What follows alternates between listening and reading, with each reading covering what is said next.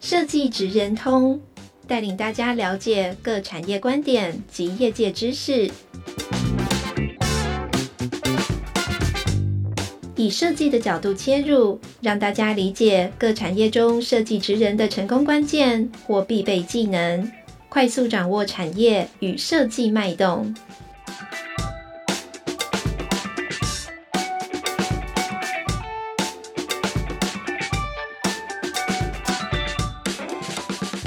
位听众朋友，大家好，欢迎来到设计职人通 Podcast 频道，我是台湾设计业研究发展处的处长石佳慧 Angela。那今天我们邀请到了极客媒体的珍珠哈，我们冯玉婷策展人，那他要来跟我们聊聊哈跨领域时代的实战力。那我来介绍一下极客媒体的背景哈。那其实极客是一群来自纽约，而且擅长用科技说故事的艺术家团队哈。那他们的背景很多元，从设计到电影制作、电子工程等等哈，有非常丰富的跨国的经验哈。那我觉得呃非常知名的部分就是包含到国际的珍奶艺术节啊，还有到纽约中央车站时代广场啊，很等等的地方有很多的展出。那更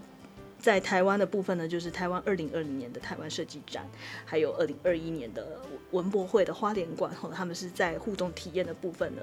的一个重要的角色，吼。那我们今天邀请到珍珠呢，她是一个很有趣的里面的领导艺术家，吼。那在设计、策展跟科技应用的结合。他怎么样来展开一个又一个的新实验？那我们今天来听听看，呃，珍珠的一个介绍哈。那首先呢，我想要请珍珠来介绍一下你自己的生涯历程。那你怎么决定到纽约来发展？然后又怎么产生第一个策展模式？Hi Angela，怎么会开始生涯历程哦？对，你就、呃、要从人生很长，要从哪边开始讲？你高中好了，怎么选填志愿开始？哦，选填志愿开始。好，高中高中还蛮有趣的，就是我高中考大学的时候其实有重考，然后我第一年好像是考到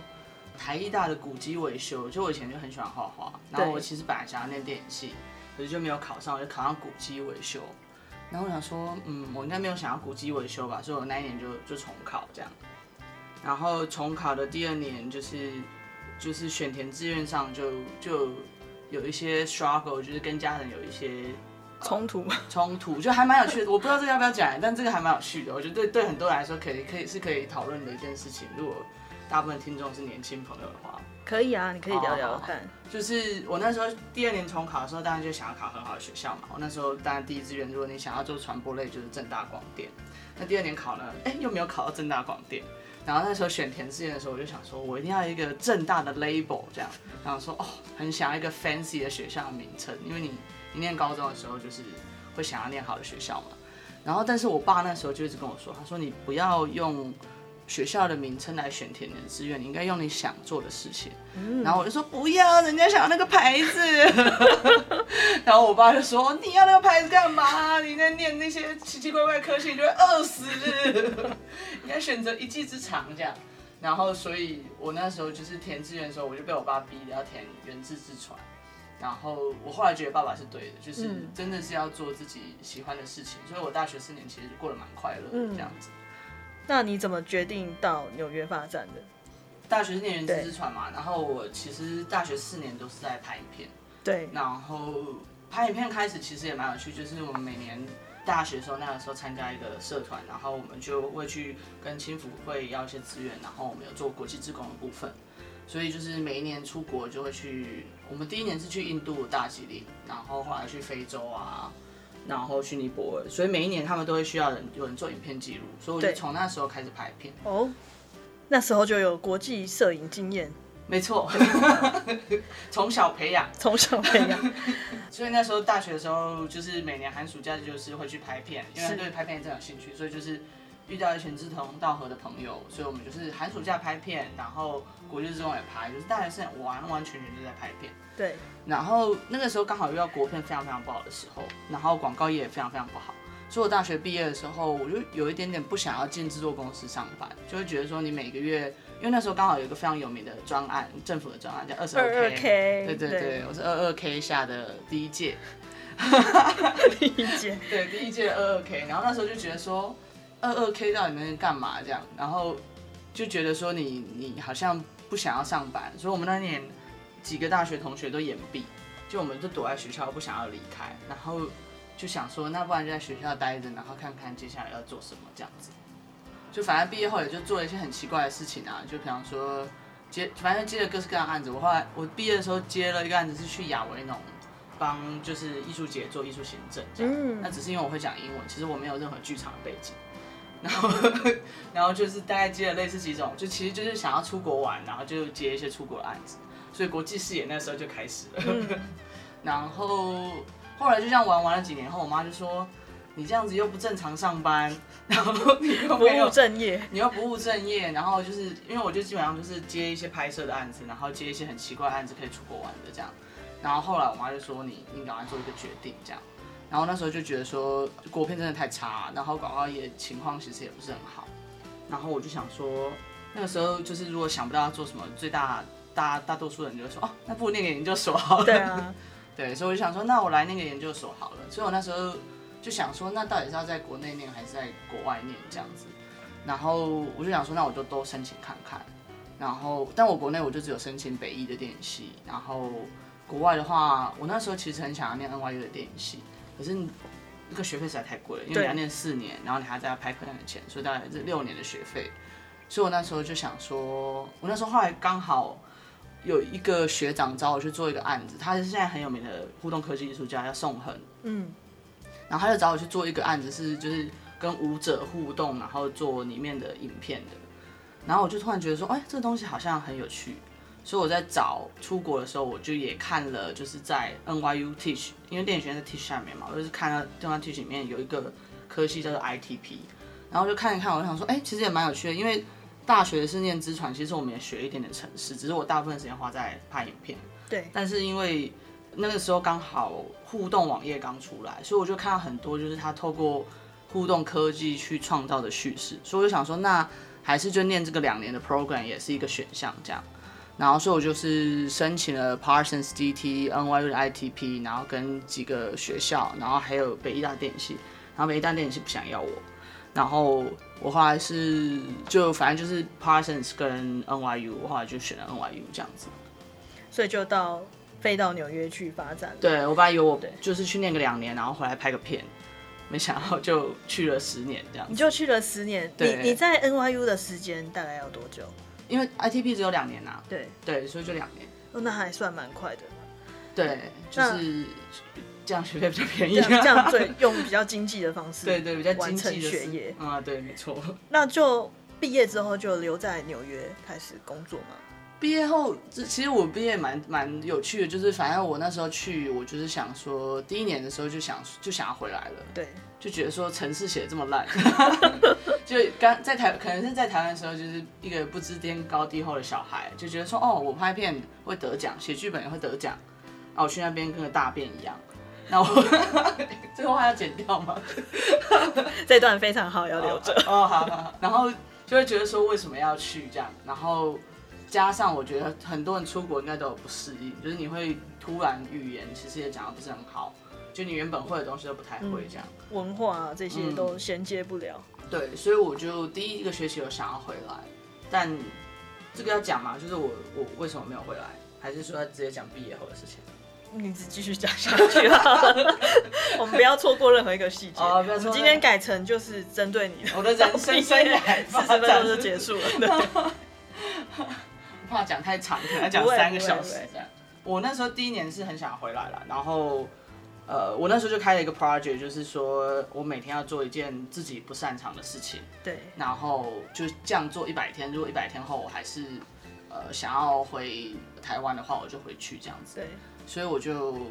第一天开始，我就是先答应同学去酒吧喝酒这个活动这样。然后就开始慢慢，第二天可能是去跟谁讲话，然后第三天可能是陌生拜访。我中间还寄信给，就是一些陌生的学长姐说，哦，我就是遇到一些 struggle，然后他们都会回信，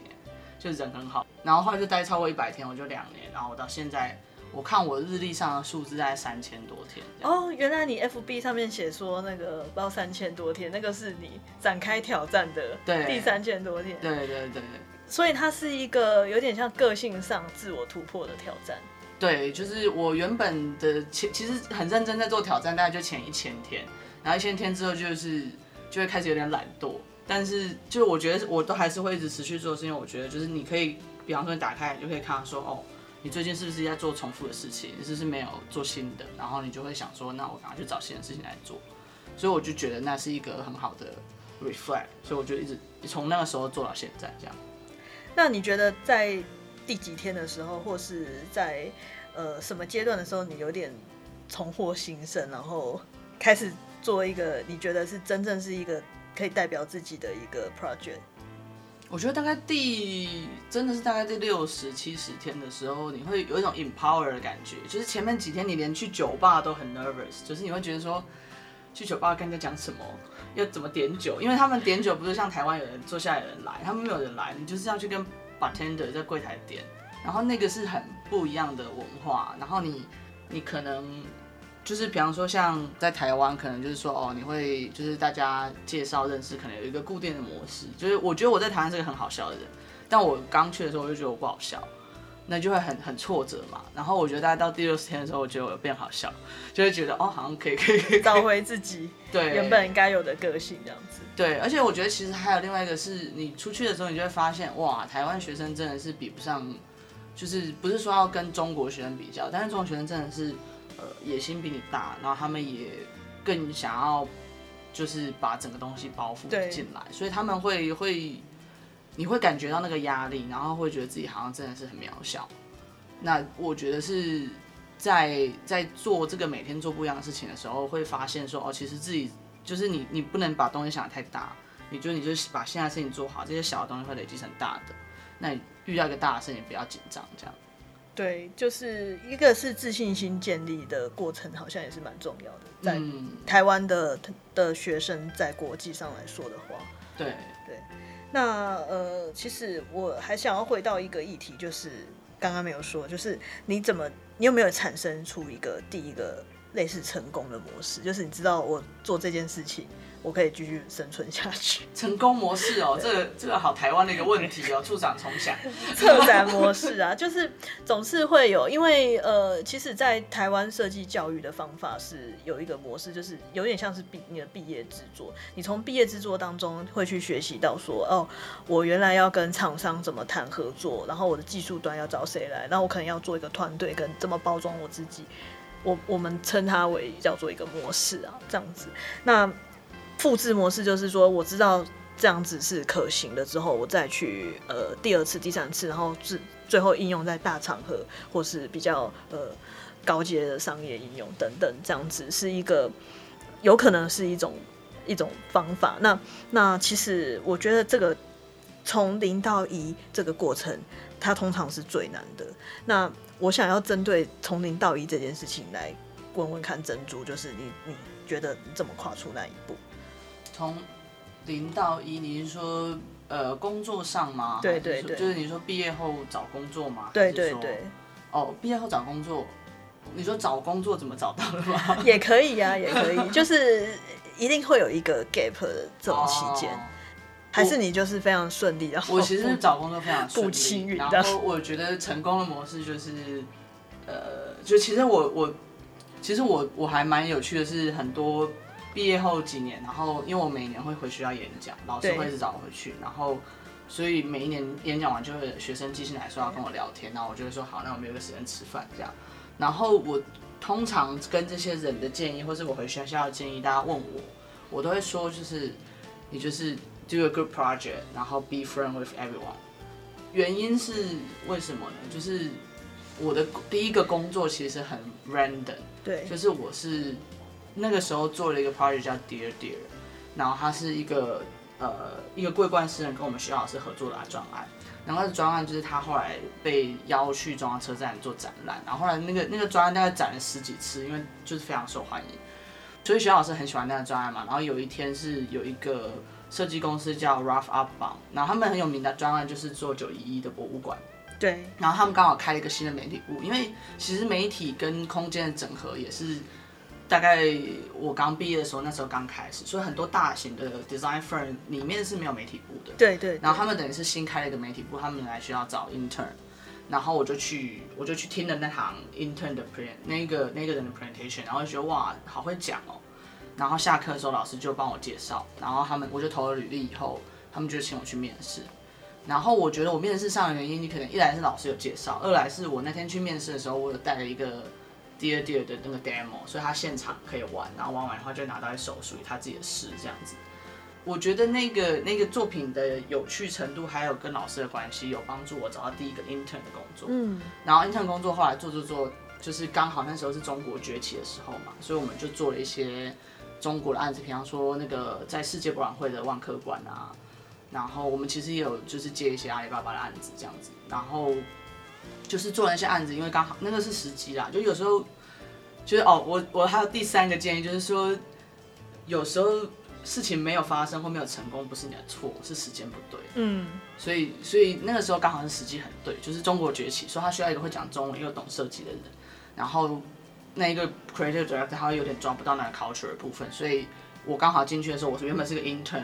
结果我就变成是 project 很重要的一个人，因为我有一个语言上的优势，嗯，然后我就从 intern 变成一个 full time freelancer 这样子，然后这是第一份工作怎么找到的，然后第二份工作也是类似的情况，就是因为很多人在纽约就知道他一定要签证嘛，所以第一份工作他们没有 offer 签证，所以我就想说那我来找第二份工作，然后我刚开始找的时候我就有一个学姐就约我去。他家烤肉，那个学姐很有趣。那个学姐是我陌生拜访认识的，我就是在那个我们有 ITP 的那个 list，就是毕业生的 list。然后我就看到他，然后我就看到他一直在回信，然后我就查了一下他，我就发现他是个台湾人，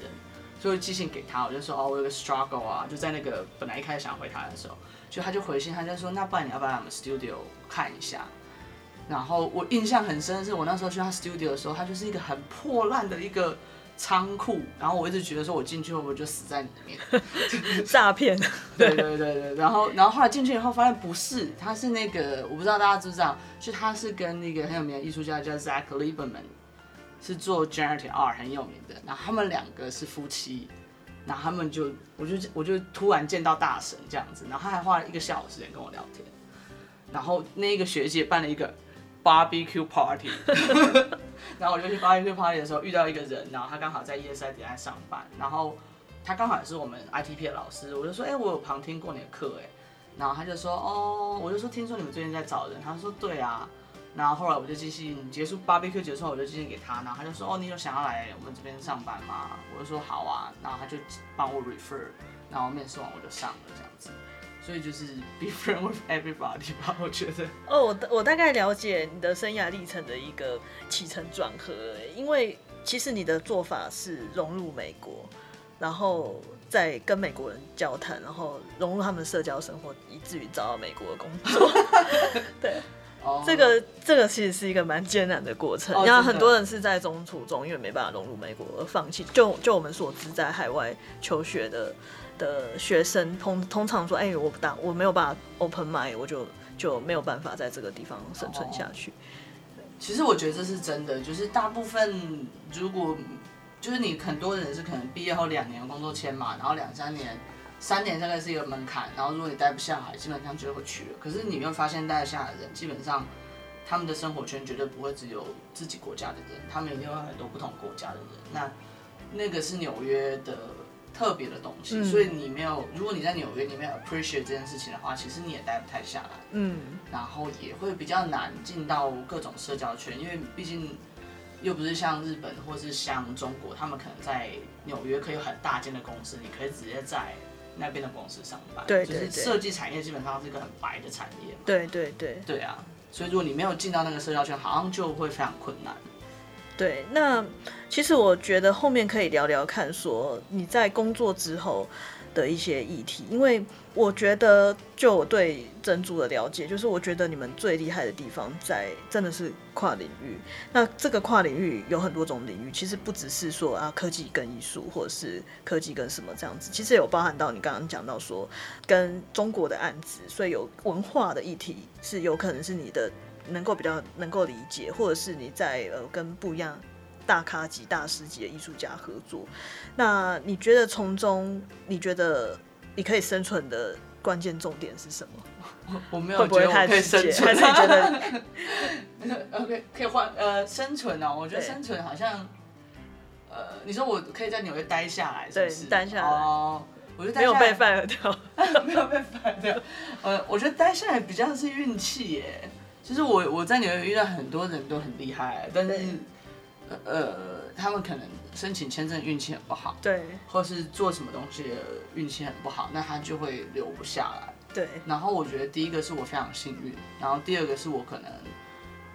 也没有一定要什么事情要一定要一定要怎么做，我就是比较专注在说我当下可怎么样可以把这件事情做好，这样就是一个很有弹性的人，弹弹的很有韧性。对，那你可不可以描述一下，就是国际珍奶艺术节，既然都讲到珍珠这件事情了，这个专案的一个经过跟它的有趣的地方。哦，国际珍奶艺术节，呃，这个这个这个东西还蛮有趣的，就是好像呃，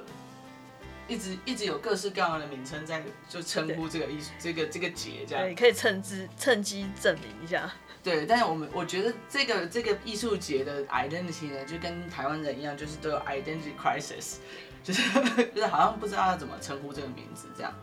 然后我觉得那是一个我非常。觉得很骄傲，然后也觉得很有趣的专栏，这样。它其实是一个长期在纽约就是耕耘的一个大哥，然后他他找我去合作的一个案子。那他他其实是发起第一届珍奶节的人，这样子。然后他是观察到一个现象是说，就是那个时候台湾食物，尤其是珍奶，正在纽约开始 trendy。然后他就觉得说，依照他呃在纽约多年，因为他有办一个 project 叫做 Passport 台湾，就每一年都会在纽约发生的一个在 Union Square 的一个就像台湾的夜市摊这样。然后他就觉得说，那应该要为珍奶做一个什么东西，但你可能要做一点市场区隔。但第一年他很赶，所以他就是先做 street fair。那到第二年的时候，他就想说，那还是说可以变成一个展览，所以他就找到我这样。然后我就想说，好啊，不然就来试试看这样子。那那个时候我我觉得那个过程是非常非常有趣的，因为其实他们一开始给的预算是是是没有办法做太多的事情这样子。对。但是我那时候印象很深刻，就是我其实前几年有先帮中国的公司做了一个 project 叫 Hello 孔子，然后我就看得到，就是在台湾投资的价，就是中国的案子可能钱就是这样，就是真的是傻用傻的，然后它时间也是很短，就是一个半月我们要做完五个互动装置，还有一个三百六十度投影，但是你在做装做的过程中是你不用太担心钱，因为它就是够。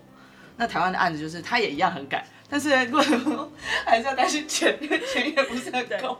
那呃，我觉得这个这个可能是下一个议题，我们大家可以讨论一下。但是呃，那个时候我们我就想想到那时候做孔子案，然后想说，我那时候整个 team 都是找台湾人跟一些美国当地的人，然后我就觉得说，为什么我们这么可怜？我们一直在帮别人做别人文化的行销。没错。所以那时候他找到我做真奶节的时候，我就觉得说。我们应该要自己想办法把那个预算拉高，然后我觉得有时候是人没有看到那东西长什么样子，你跟他说这个东西要多少预算，他是不觉得有需要。那我们那一次比较像是大家一起帮忙，然后把这个案子做起来，然后把预算拉高一点，让他做的比较像是一个我们想象中的展览。那其实很多人都是，其实里面就是像我们的 writer 是美国人啊，然后。主要主创当然是台湾人，但他们都在美国有很长期的工作经验。然后我觉得那个设计的过程最有趣的就是大家就说啊，那真奶的特色是什么？是那个吸管吗？还是那个封膜机？还是那个标签？就是你，因为台湾说实话，它早期很多就是就比方说很多台湾认同的案子啊，或电影，就是呃，有可能是原住民啊，可能是呃一些不同的文化议题。可是对。我们这三十几岁这一辈来说，就是真奶其实是一个历史，对。然后它是一个完全在台湾产生的一个物件，它没有什么就是可能中国缘起的源头，或是一些就是比较在更早以前的事情。够原创，够原，时代下的原创，是时代下，对，是一个很可怜的产物，这样，因为没有办法吃饭，这样。以真奶代餐，对对，真奶代餐，这乱讲。呃，但我觉得是。我我觉得在那一个做那个展过程中，我觉得最有趣是你透过做展览去讨论，呃，什么是自己的文化，然后你还要解释给外国人听。我我记得那个时候就是很有趣，是我们其实，在纽约吃饭啊，然后同事就会说，哦，就是他可能是 Indian，然后就说，哦，那个哪一个 Indian restaurant 是比较好的，Korean 就是说哪个 Korean restaurant 比较好。然后每次问到我的时候，我就说 There's no good Taiwanese restaurant in the city，这样就是没有没有一个好的台湾的餐厅。然后他就说，那你台湾菜大概都是什么？然后我想说台湾菜，台湾菜是不是跟中国菜很类似？然后你就会开始一直有那个 identity crisis，你就没有办法说哦，你就没有办法 own 一个菜。对，文化自我怀疑。对，就想说那那那我我的菜是什么？我是我是我是呃呃那个呃火锅是我的吗？哎不是，然后呃那个可能你会说卤肉饭，可是卤肉饭又好像不是那么清楚，因为对外国来说那就是个饭嘛。对。可是真奶就很清楚，然后我们就。在讨论的时候，我们就觉得很有趣，就是你怎么跟别人解释说这个东西是从台湾来的，它的历史文化是什么？甚至你就发现，哎，台湾对真奶的考究其实根本就不够，你找不到那文献这样。然后我们那时候 writer 是一个美国人，所以反而他找到一些就是文献的时候，你会觉得哇，原来有这件事情，原来要这样看真奶。对对，原来原来别人是这样看你的文化的，然后甚至他可以在有点像是我们是。在练习怎么当一个转译者，你怎么把台湾的文化解释给美国人听，然后再用当地的语言去跟当地的人 communicate，用当地可以理解的方式。我我就一直跟他说，我觉得这是一个文化的物竞天择，就是你你文化必须，你说韩国的文化真的很，就是真的跟他原本在韩国的是一样的吗？我相信他在纽约的方式跟大家 communicate 方式是完全不一样。那但他们透过的方式，他们长期在那边有。有人跟当地的人交流，那他就会变成他的文化，知道要怎么样 communicate 跟跟国际 communicate。那我觉得我们在做真乃节的时候，那个时候其实也是类似的东西，就是我们是一群已经在那边生活一阵子的人，然后我们在学着怎么样用自己的文化跟别人 communicate，然后把这些文化包装的，或是用不同的方式去讲述，然后再回来跟自己的人讲。那我觉得那个是那个真奶节整个就不是单纯是设计，就那个真奶节整个做出来的过程，其实是是那个练习 communicate 的过程，我觉得是很有趣的。哎、其实你回答到我们刚刚第一个议题，因为其实它就是一个模式，它其实是你找到我这个文化差异的问题，然后怎么去弥平这个呃沟通的方式，或是修修饰这个沟通的方式的一种方法。那我其实觉得这个方法。真的很有价值。我我以前第一次知道那个国际真奶艺术节的时候，这那个时候我你知道为什么会想知道？因为我大概两三年前有一个预感，就是哎、好像很多朋友出去外面卖国外国际上卖真奶，就在在那个 San Jose，在 San Francisco，在那个东京就是创业，然后然后他们那时候就找我入股。就说哎、欸，完蛋了！我跟你说，真奶现在夯到一个爆炸。对对，人家两三年前就知道要入股了，就说要入股。那你有自己有没有入股？就是说，这他你怎么知道我们这边的白人的那个阿宅工程师，就是他们可以排一个小时，为了买到一杯真奶，就是说 amazing 这样，然后大家去叫我入股。但我没入股，所以我在这里。哦，那现在还来还还来得及，可以入别的，可以入别的，因为现在碰到疫情，好像又又又受到影响这样子。不过那个时机点，就是差不多在国际珍奶艺术节那个时机点，我觉得好像快要发生点什么，就是那这个经验，我觉得非常的有趣。那我想要再跟珍珠聊聊看，就是这个是国际上的经验。你在台湾期间，就是在可能这一两年，刚刚好有讲到疫情的关系，你觉得你回来的经验啊，就是在台湾展开专案经验跟纽约经验的不同在哪边？还有你觉得什么东西是很有趣的？就是也在聊聊有点像文化差异的这个议题。嗯，就回来就是 culture shock。就是我再震撼一次，对，就是就回来就想说，哎、欸，我是回到一个国外吗？就是第一个是因为我不是台北人，我是高雄人，对。然后我毕业后其实虽然接案子，但我也没有很长时间住在台北，所以我加上我又是个路痴，所以我回来走走在路上的时候，我想说，哇，就台北长得好不一样。然后我那时候还就是想说，哦，从高雄，因为你知道离家很久，就没有办法住在家里，想要逃家，所以我就搬到台北。然后我第一个租房子的地方在林森北路，然后是 日式酒店。对，重重点是我那时候根本不知道林森北路是是什么东西这样，然后我就每一次跟别人讲的时候，别人就说：“哦，你住在林森北路哦。”说怎么了嘛？然后他们就说：“你搬去你就知道了。”我搬去第一天就发现，哦，林森北路，就 是第一个 culture shock。那个时候就会觉得说：“哦，回来台湾就是第一个是。”呃，路街景不是很熟，然后第二是就台湾人很常说对不起，然后服务特别好，你就回来就觉得哇，好像就是很不一样的 culture。因为在纽约在路上撞到人，就是说 Yo man 什么之类的，就是你不，他们不太会道歉。就说实话，那个时候我们研究所同学有一个人就讲一句话，就是说在纽美国学到的时候，就是 never say sorry。因为不管做错什么事情，都不要说 sorry，就说哦，我不能怎么样这样。那我觉得那个是观点上一个很不一样。然后我觉得工作上的话，我觉得我觉得台湾就是很赶啊。我我倒是觉得台湾的对我来说比较冲击或者比较困难的地方，当然预算也有，可是我觉得更更困难的其实是时间，因为你没有时间，你就没办法想太多东西嘛。然后你很多沟通上的东西，可能因为时间你会。会有沟通上的错误，然后你就没有办法确认，然后再执行，就会变成是大家没有确认，然后就执行了，然后执行错了又要改，然后其实有很多成本是花在那个修改，而不是花在制作上。对对对。所以这个是回来的第一个 culture shock，就是哇好赶哦，然后基本上我觉得我有大概算过，我觉得纽约跟台湾时间比大概大概三分之一，就是台湾的案子大概乘以三倍是是纽约的时间这样子，然后呃我觉得这是另外一个工作上的 culture shock 这样。我觉得这有可能是，其实我觉得台湾在呃设计管理，或是企业管理，还有专案管理三种管理都还没有到非常的成熟，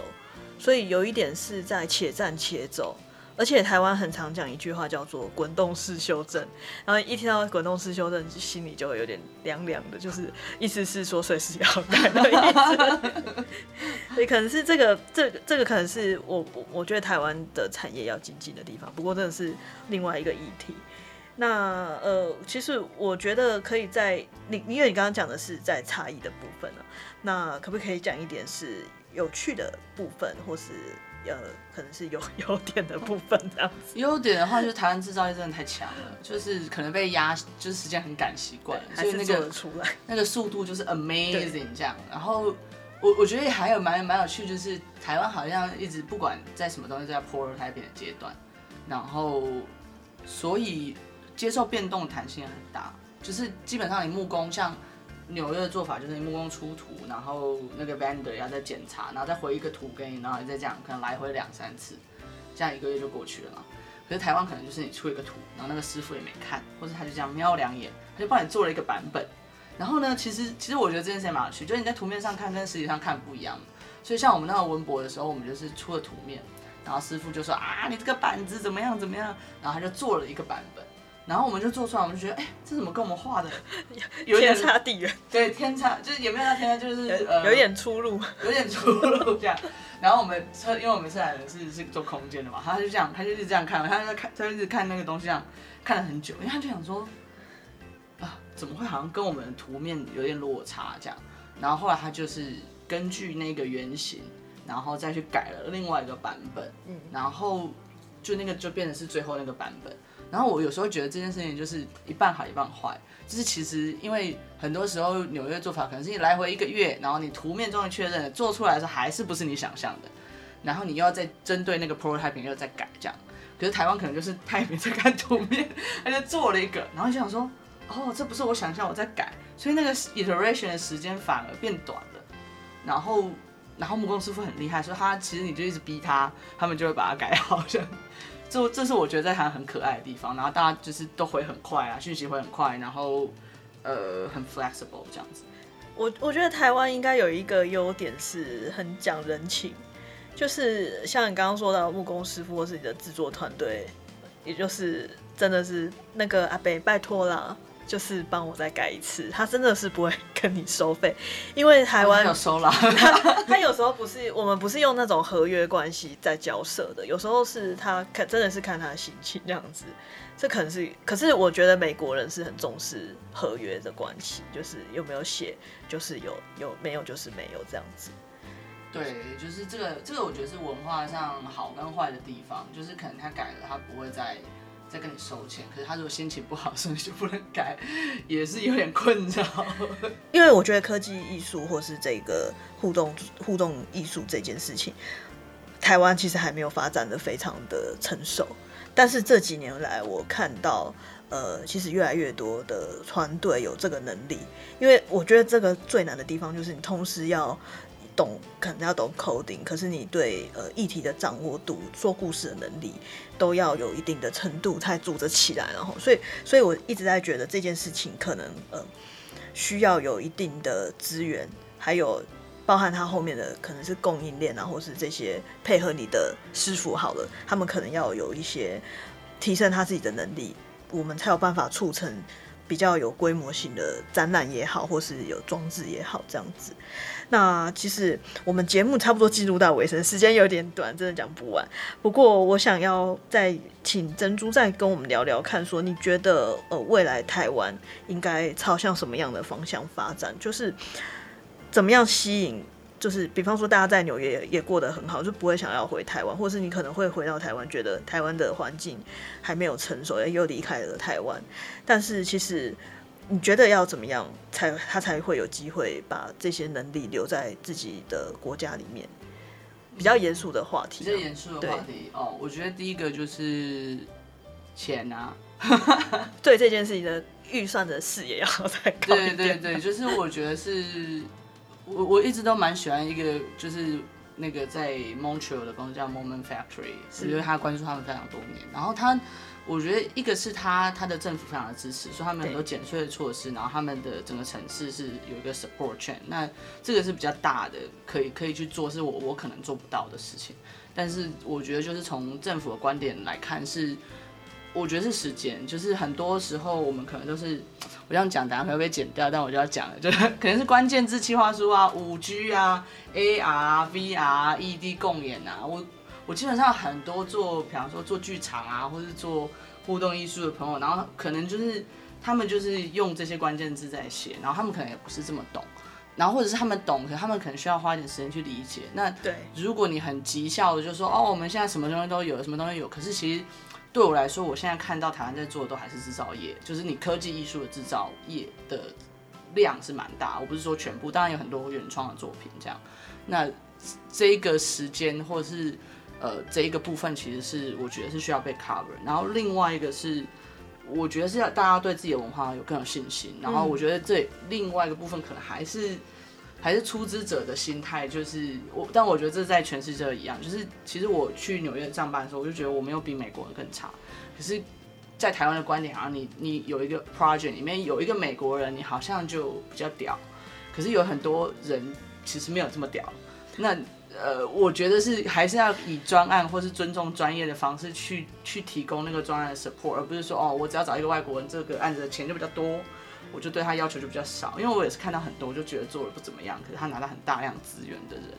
那我觉得是你可能拿一样的资源给台湾的团队，或是甚至是有点像是台湾团队为主去跟这些人沟通协调，去让他们训练他们可以跟国外团队沟通协调。我觉得这个投资跟这个想法是需要被被提醒的。这样子，就我自己的经验是我很幸运，我可以在美国待这么多年，可是很多人可能没有这个机会。那我觉得我们应该要。试图在资助的方面是提供大家更多这个机会，对，更多的舞台来发生这些事情。对，那可不可以再请你用最后一句话，就是你觉得，但是我怕一句话讲不完，就是年轻人的要怎么找到他下一个可以发展的可能？年轻人是指几岁？我 新鲜人好了，呃，新大学毕业新鲜人，对，对，有可能是我们的听众。哦，好。要怎么样找到自己的机会哦？我我觉得就是想做什么不要怕，然后想好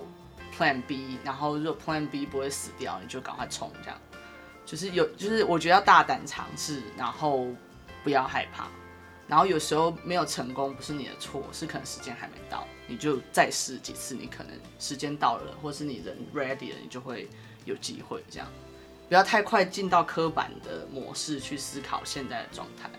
就尽量做自己想做的，然后你有点像是在做实验的方式去做这些东西。这样超过一句话怎么办？要重讲吗？太感动了，就是真的是朝这个方向努力啊！谢谢珍珠给我们的勉励，我们大家一起在努力。好，那我们今天节目就到这边结束，谢谢大家，下次见。